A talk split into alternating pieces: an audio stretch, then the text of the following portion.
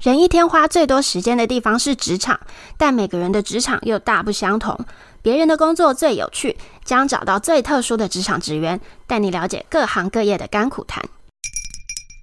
嗨，大家好，我是 Fiona。今天要开箱的职业是洗衣店。那首先我先介绍今天的嘉宾廷浩，欢迎。嗨，大家好，我是林浩。我觉得洗衣店它就是一个你好像很熟悉的职业，但是你实际要说他们在做什么工作，我就觉得我好像又说不出来。所以我觉得我们可以先聊的是你怎么加入洗衣店，然后你在这个行业做了多久的。这个是家里妈妈本来在做的事业，哦那后来是来回家帮忙开始做起。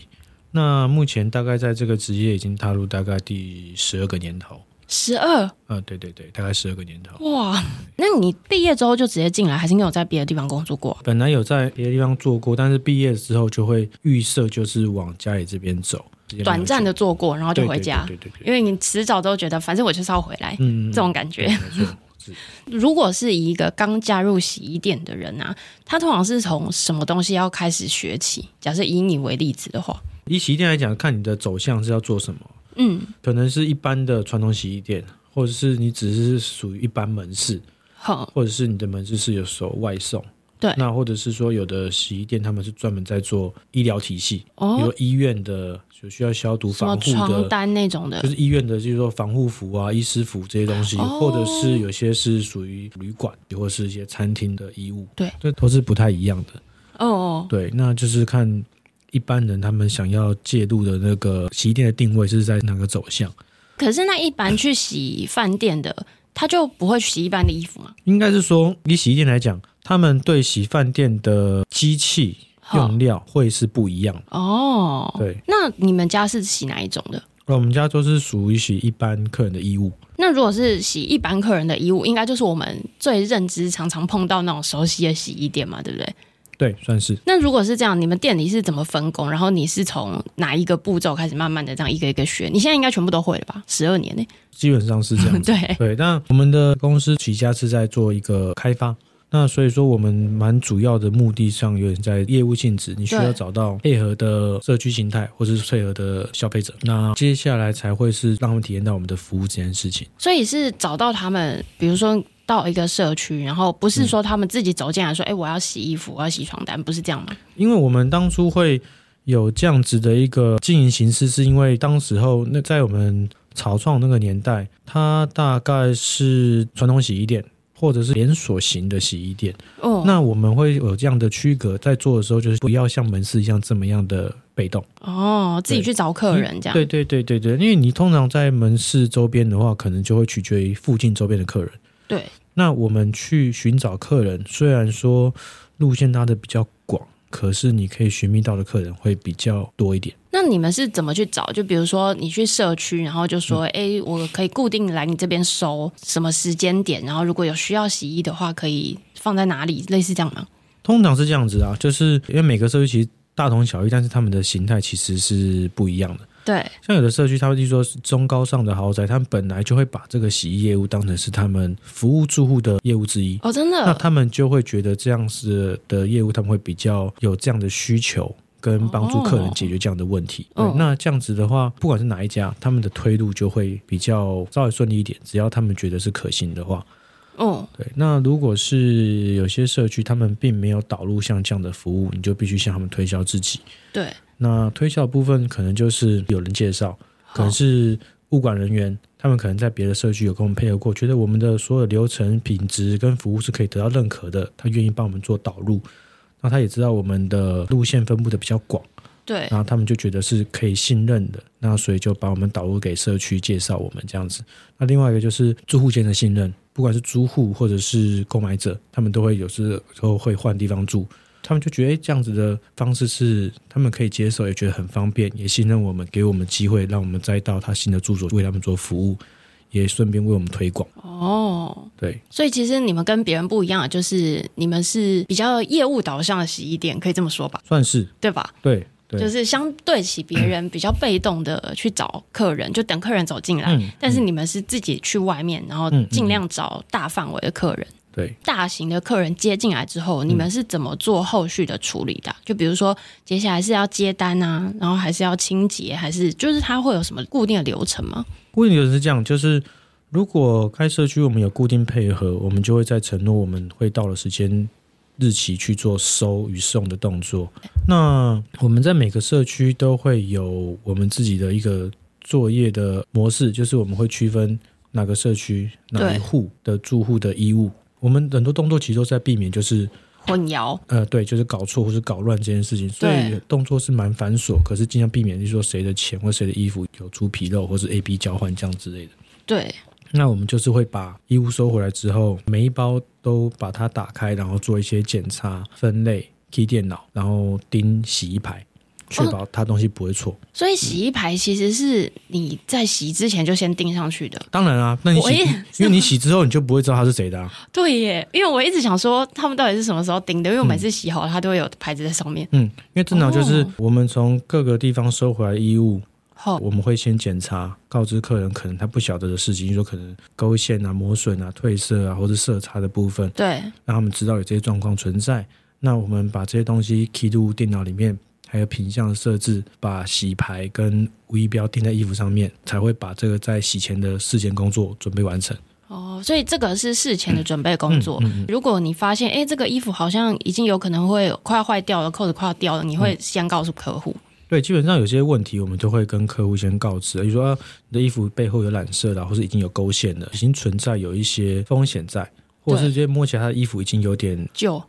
呃不是旧，就是可能你说脱胶啦，或是它的已经有点、感觉它已经要糊起的那种感觉。嗯哦，对，因为有些衣服它很久了，或者是使用次数比较频繁了，会造成对它有一些可能氧化的状状况产生。对，那这个只是事前准备，那接下来就是洗。可是洗的时候，那个洗标不会影响到你们清洁的过程吗？你说我们钉的洗标吗？嗯对啊，啊，我们那个洗标是日本制的，它虽然是纸，但是它不会像一般纸就洗完之后有破损，哦所以基本上你们洗完之后它都会是完整的，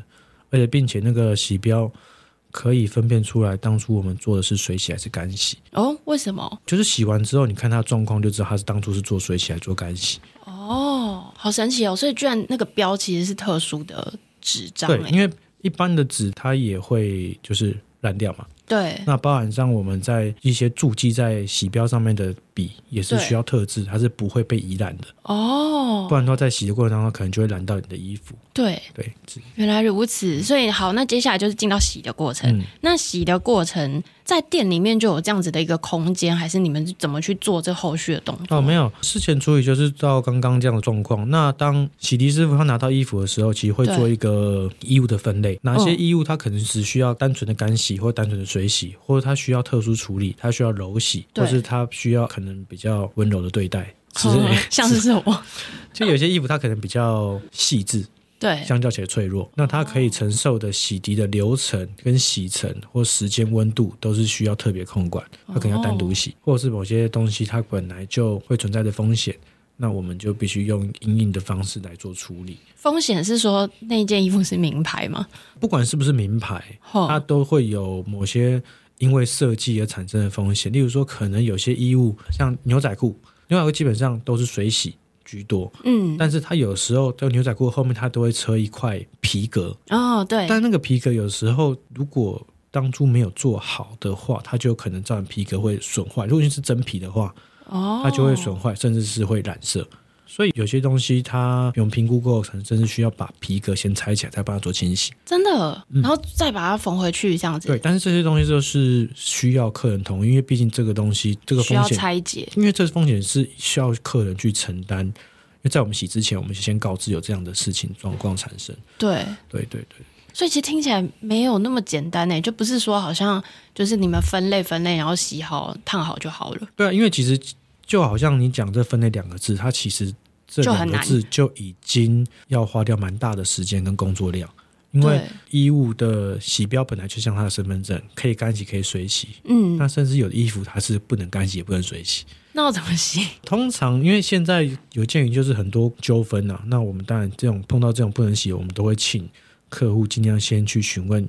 原购买厂家，哦，对，因为即便有时候师傅他判断说这个东西可能可以这样子做，对，但是他既然写的不行，我们尽量以不违反洗标为原则去做处理，不然出了状况的话，变成是哦你要负责，对对对对对对对对对对，基本上是这样子。因为现在很多衣物，它可能是卖相或者是它的设计关系，它可能有潜藏的功能，而是我们摸不到或者肉眼看不到的。嗯那所以你判断错了洗涤的模式，就可能造成该品相的坏损。像有的衣服碰到温度它会变色，但这东西它是不会写在洗标上面的。对但我可能光摸布料，它可能是我们认定的某种洗法，对，但它不能，就你洗完之后，它就变了一个颜色，这它样就不会变色了哦，真的假的？之之类的。我这就是打个比方，对，大概是这样讲。哇对，那如果是照这样讲，把分类的那个洗涤师，你刚刚嗯说洗涤师这个角色，是不是这里面最资深的人？是吗？最资深的人不因一定，为他要去分类哦，真的不一吗定？因为会洗衣服，它其实是一种技能；对，那会烫衣服也是一种技能。就是其实我们的主要是这样子啊，分工是分工的人，分对哦分衣服是分衣服的人，好，那也会有单独做特殊处理的师傅，对，他可能要学会很多的，例如说一些化工的技能。他可能才会知道说，哦例如说你这个污点特别的污点，它在这个衣服上面。好，即便我知道它是血迹，但是血迹有写除以血迹的药剂，可是在这衣服上面、这个布料上面、这个颜色上面，它可不哦可以可不可使以用用这个方法。哦，对，那再加上就是常常我们碰到客人的污点，我们是不知道不哦是知什道么？对，即便对我知道它是油，但它可能是矿物油，可能是一般的哦油脂，或是我们所谓的菜藤油。好，对嗯都不一样。对，因为每个东西它都是混合物嘛，对那你要把它做一个污点处理，它就是一种分解嘛。对那它不会是单一种单一物质，对它可能里面有色素啊，有蛋白质，然后有油脂，对，或者是不同的东西，那你都要肯定要一层一层的破解它，那并且在哦，衣物未受损情况下，将它完整的交到主户手中。对我没有想过洗衣店里面会这么像实验 室，哎，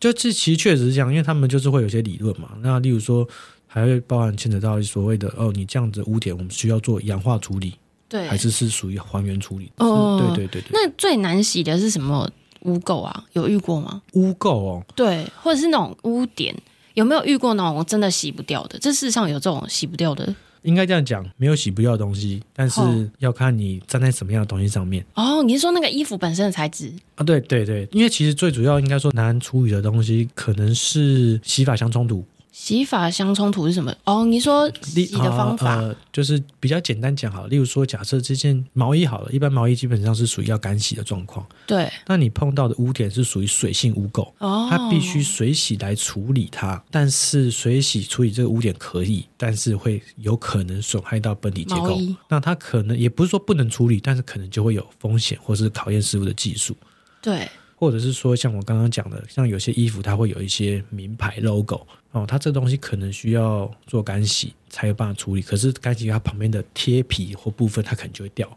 哦之，类，就是会有一些洗法相冲突的东西，就会比较容易让师傅会需要想办法去避免啊，或是需要做一些风险告知的问题。我觉得这个听起来你们后台好像需要很多很专业的师傅哎、嗯，因为分类你刚刚说分类是一个，嗯然后那个污点专门清洗那种污垢的又是一个，对，就是这种特殊处理之类的。对，特殊处理，然后再来就是烫衣又是一个，嗯，对，还有吗？基本上后面分工的很多，哦就是分衣服的是一个或两个人，洗涤的也会是不会只有一个人。我们正常来讲，你处理完可能要晒，或者是要烘，烫好要折，对或者是要包装，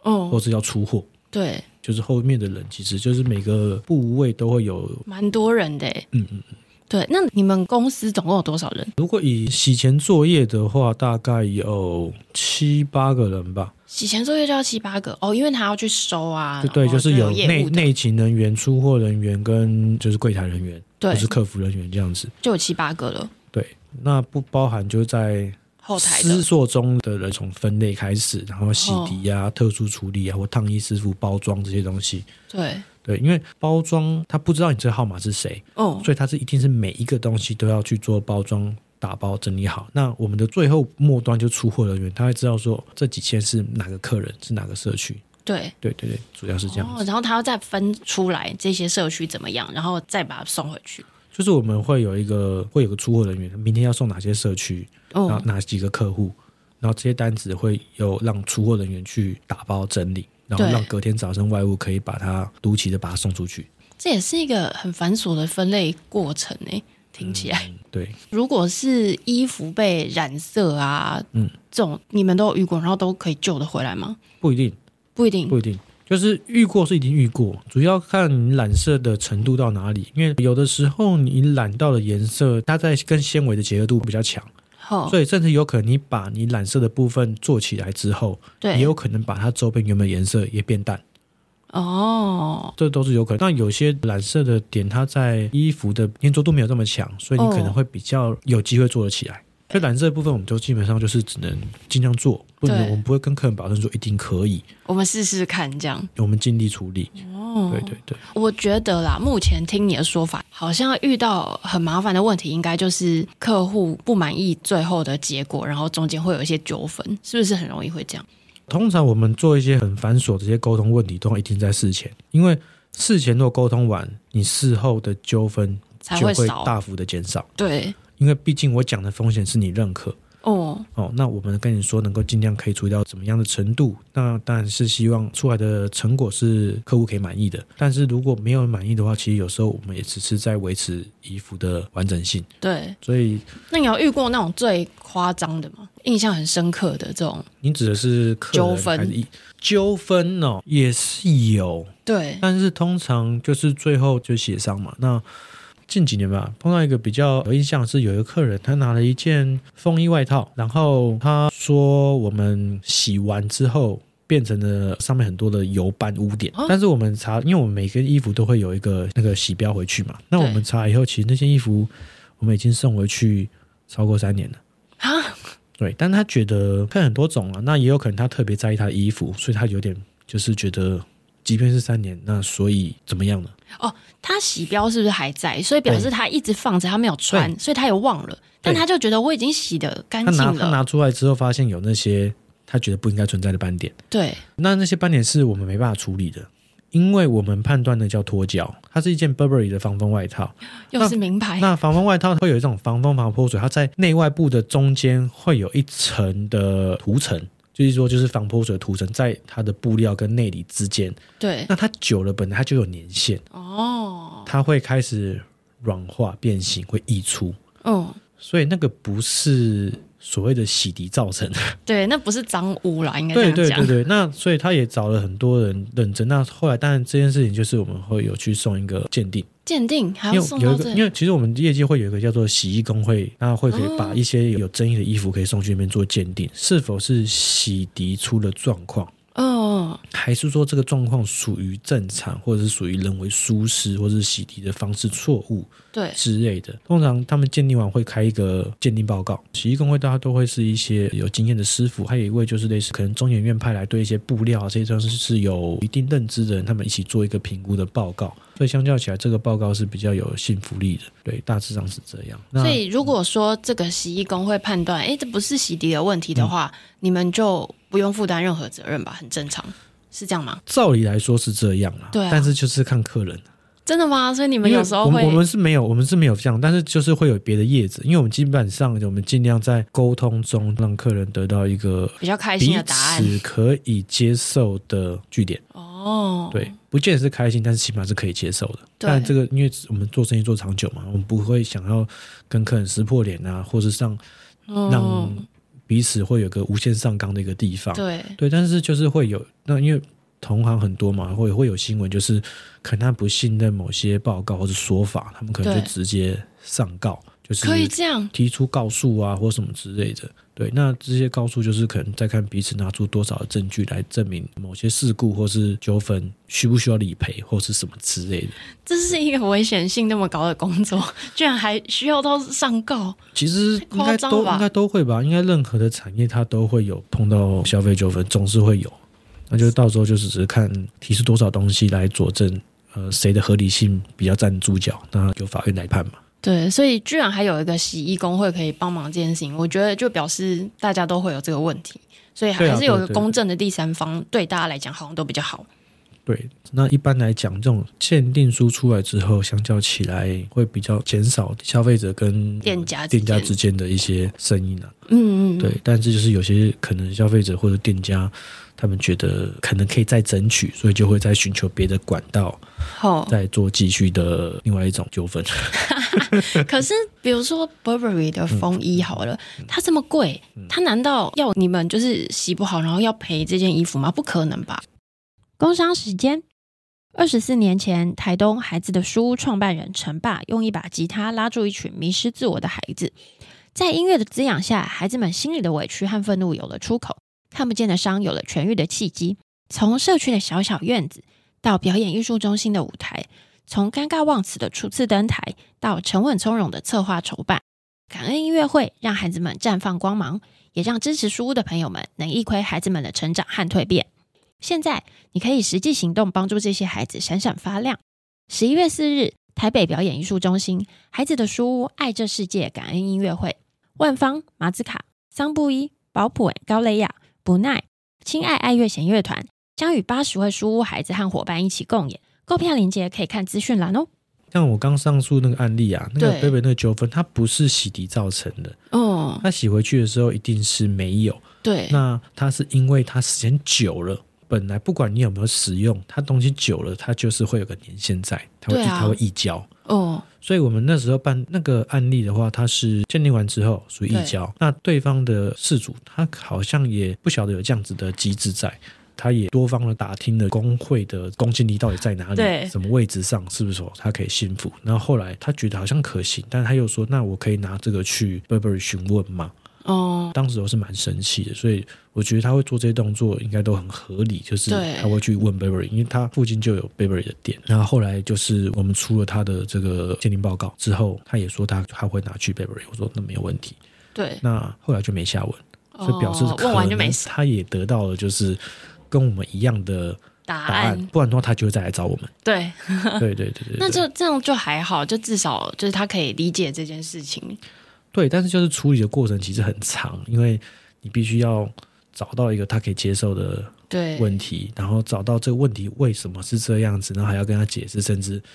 就是一定会先被骂，可能对不，管是三字经、五字经这样，因为他就会先入为主，先认为就是这就是店家的问题。对，因为我们就会觉得，我们其实洗回去的时候，其实你当下可能就可以看到衣服大概的状况，你对，怎么会三年之后来问我说衣服怎么变这样？对啊，啊，因为正常合理来讲，你买一件新的东西回去，你三年之后发现有瑕疵，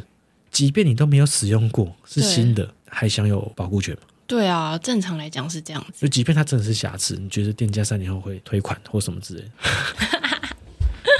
哎、那我再问一个问题哦，像你刚刚有提到的，比如说污垢清洁嗯啊，像那种化工的洗剂，它会不会对你们的身体造成一些伤害啊？基本上你要说化学药剂都不会，应该这样讲，我们正常的洗剂都是属于中性，嗯，就调配好以后，我们会把它趋向于中性的洗剂。哦，那有一些特殊处理的药剂，我们只会用在特殊的衣服上面。那当然是看有些洗剂它本来就会有偏酸偏碱，那当然我们对在处理的时候就可能会需要戴上手套啦，或是一些工具来辅助它。哦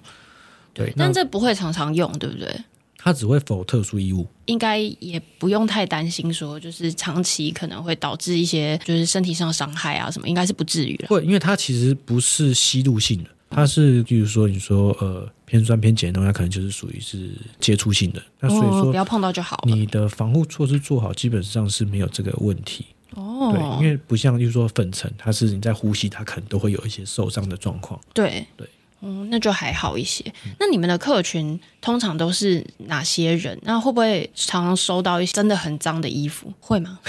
真的很脏的衣服，因为我在 d 靠上面就有看到很多人，他们有在讨论说，哎、我之前在呃那个洗衣店工作啊，然后我甚至在什么裤子里面就会发现他什么东西忘了拿出来啊，或是我找到什么啊，类似像这种的，就是东西忘了拿这件事情，算是还蛮常态。那有的就是我会比如说收到钥匙啊、身份证啊、信用卡，或者是对他们的笔在内袋里面啊，或什么之类，或是一些可能零食之 类的。那因为这个东西在我们刚刚前面有说嘛，我们在洗前的作业就是会有一个检查检查机制，除了检查它的衣物完整性，或是有没有特别标注污点这件事情，我们也会在有些存放衣物的地方，我们会帮它挑起来，然后会返还给他，除非垃圾。对对对，所以其实这些都是很正常的。算是正常。那你说特别脏的话，其实也这个很这正个常其实不论这个其实不论客群啊，不管是什么客群，都会有一部分的人他的生活习惯会跟别人不太一样，或者是他的工作环境不太一样，所以他的送洗的衣物就会比较脏。像我们也有。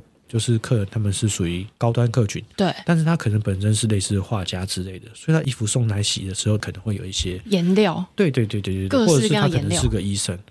那他可能就会有一些药剂啊或什么之类在衣服上面滴到或沾染到，哦或者他可能是个厨师，对但这些东西都会有一些特殊的服装啦。那我只是说污点脏污与否这件事情，其实跟生活作息或是工作比较相关啊。那至于哦客群在哪个地方，没差，对你只能说住在 level 比较高的社区里面，相较起来这样子的发生率没这么高，哦相较起来比较低。可能他们对于衣服的比较呃爱维惜维持度，或者是说他们的工作可能比较不会需要碰到这些特定的物质之类的。真的。那你们最怕遇到那种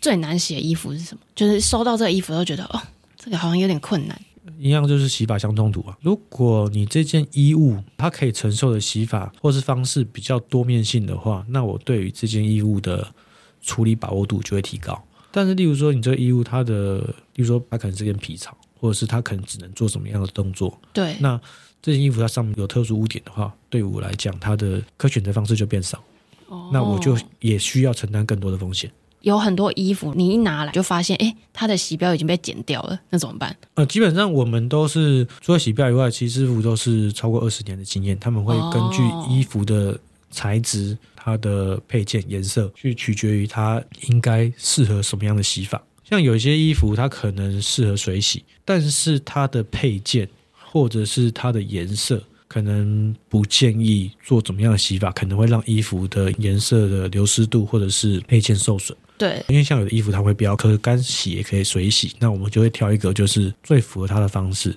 但如果说有一些风险可能需要承担的话，我们就会先事先跟客户沟通对，啊。例如说，你这件衣服它的污点可能需要水洗处理，但是我们水洗之后，你这个配件可能会有变形缩水的风险，那您觉得要不要不要处理？洗？对对对对，那取决于客人，客人觉得有的觉得说，哦，那那我就不要了。嗯，或者是他会觉得说没关系，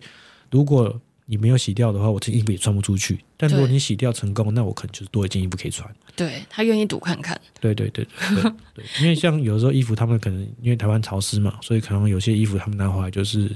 换季拿出来的时候，整件都黄斑。对啊，那黄斑的话，我们也是要看衣服，看可以怎么做，哦，那有是有救的，是有机会救的。因为一般来讲会产生黄斑都是浅色的衣服，对，那你白要看色那你要看你的衣服的材质，跟就我刚刚讲的，它可以承受多少的洗涤方式。哦，对，例如说像我的衣服，它可能颜色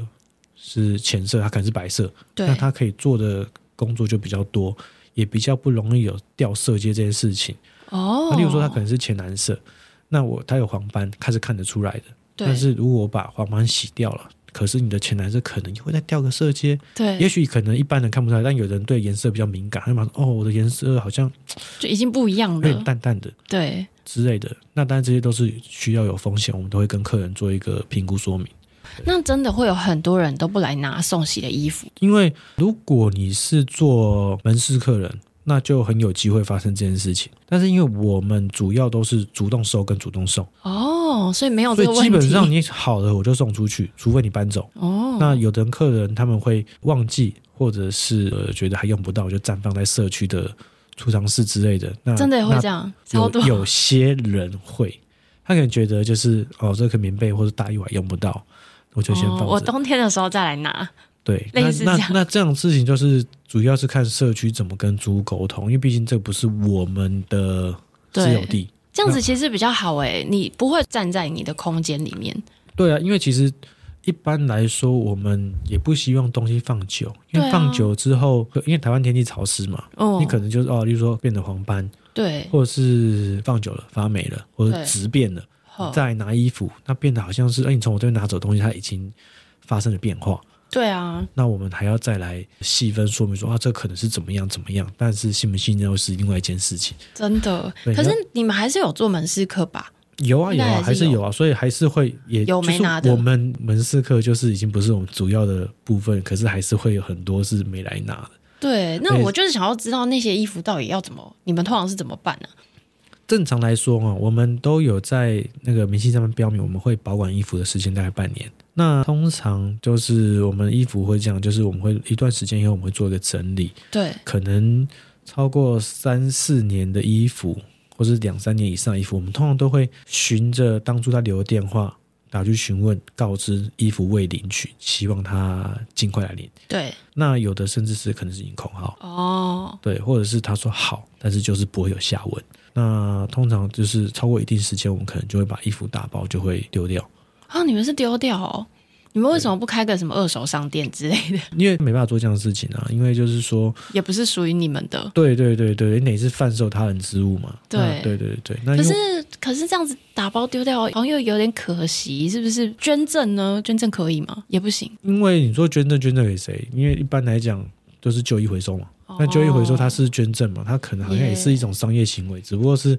你免费给人家做商业行为。好像也是这么只是哦说就啦。 就就我认知的旧衣回收是这样子，好像不是就是所谓的什么慈善，就是捐给什么什么之类。哦对对对对。对，所以就变成有点难以处理这件但事是情。因为我们也不希望这件事情发生，所以我们其实很少做打包丢掉这件事情，我们就会尽量嗯联络到客户，对，然后希望他来领取，然后就是我们整理完之后，会对一些可能就是说这些衣服打开某一个区块，它就是已经联络不到的人，我们尽量放着，对，看有没有可能他哪一哪一年想起来，已经不是哪一天是哪一年。 尽量把这个东西保存好。对，但聊到是你像有来些有些东西，他们就是衣服，其实我们去翻它防尘袋都已经黄掉了，哦，可是这已经放一个年份在。对啊，对，但是我们就是能不处理就不处理，因为毕竟这个不是我们的持有物，对，就对处理对起来对很麻烦。所以通常基本上通常都是放三四年以上哦，才有可能丢掉。被处理到。哦，对，但是通常在放了一两年的时候，我们就会一直密集的电话联系。有的人就是就是真的是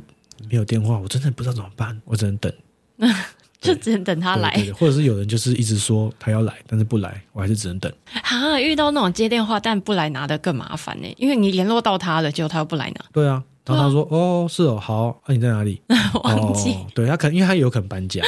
哦他已经不在这区对域，那了。甚至有客人他们就会说：“哦，我已经搬到中南部了，那你帮我丢掉吧。”那我们也不敢，为什么？可是他跟你讲啦，因为你不知道衣服是不是他本人的，哦，他送洗是留着丢，哟他不是不是他本人。要是哪天他本人真的来拿衣服的情况之下，更可怕的是，隔了好几年，他的那个单据还留着，是 啊，是那怎啊，么办？是啊，是啊，所以我们就是通常客人说丢掉的时候，我们都会先再预留一段时间，避免可能有一些不必要的问题产生。嗯，而且你也没办法确认他是不是本人。他说：“哦，对啊，我是。”你也不知道是不是。嗯，是啊，就是我们尽量做到小心啊，对，因为其实做生意之余，尽量不要花时间在处理问题上，嗯宁愿花时间在避免问题上面，对啦，宁可就是事前跟他们讲多一点。比较比较不用事后在那边哦，你猜我猜你，然后大家在那边会北清。那你自己做那么久，你已经做了十几年，嗯你自己觉得这个工作的内容里面，你觉得压力最大的环节是什么？压力最大的环节哦，对，寻找客源。哦，真的吗？业绩压力？对，应该这样讲，不管是哪个区块啊，每个区块都会有一个高峰期哦，跟一个跌落期。所以它不会是因为，例如说这个社区或者这个区块你有多少客人，它就只会增不会减。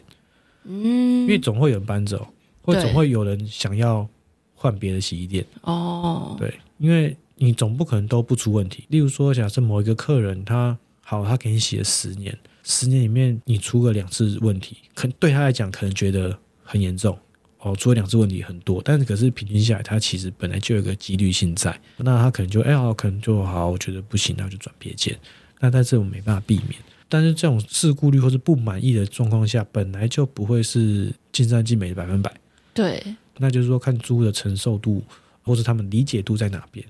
嗯，对所以那你就会觉得说，多开拓一点客源，其实相对来讲还是最安全的方法。因为一定是会有掉的那一天，嗯，每个高峰点都会接下来就会慢慢慢往下走，那你只能再有找其他的地方来把你损失的那个百分比把它补足。对，对，但是我们就是到各个地方去收嘛，所以我们的竞争的商家也会在各个地方产线。哦，什么意思？ OK，例如说我们到板桥去收，这个区块附近也会有洗衣店家，哦，那我们就是总是会有每个区块的竞争对手对，所以可能是他们的价格战啊，或是他们的距离战，或者是什么，对，就是这些东西，就是对我们来讲是比较会有压力的啦。压力比较大的部分。嗯嗯嗯嗯，嗯因为毕竟我们的成本比人家高，哦，因为我们是主动出击，所以说变得相较起来，我们的人事成本还有汽油车钱、汽车维修人，力，一般像有的门市，他们可能做附近的地方，他们可能就是只需要备一台车，甚至一台摩托车，晚上去偶尔收送就好。对，但是我们就是每个外务都一定要有一台车。嗯哦，而且是每个外务，就表示外务不止一个，哦，对对对 对就对可能分很多线路这样跑。对，像我们就是中永和板桥啦、新店的木栅啦、景美、新庄、三重、泸州、五股这些就我们都基有本做上大台北地区就全部都有啦。算是啊，就对啊像内湖啦、士林这些我们都有做。哦对，，但因为我们就是当初一开发的时候，就是点线面，尽量不要单独往哪边走。如果你哪个点是比较孤独的，我对们，就尽量在它周边找盟友，让它不孤独。尽量全部都有的那种概念，把因自为己你当全因为家因为你一趟路过去，当然就会有一些时间成本嘛。哦哎那你。当然不对希望啦就是哦一来一回，然后可能车程花个一小时，但是对为一个社区。嗯，那希望嗯一个来回它是有比较多个点，让自己更有竞争力，对，才不至于浪费这个人的时间出去跟这趟油钱。嗯，我有点不太清楚洗衣店营业额。它是每年在增加还是减少？因为其实现在有很多自助洗衣，嗯然后现在的洗衣机啊、烘衣机什么，我觉得好像很多人家里都开始有了这些设备。嗯那到底他们是会在家里自己洗呢，还是更喜欢送去给别人洗？因为现在上班很辛苦。基本上是还是看客群啊。你说洗脱烘的，现在的洗衣机有洗脱烘嘛？但是以前也有洗衣机跟烘干机，对，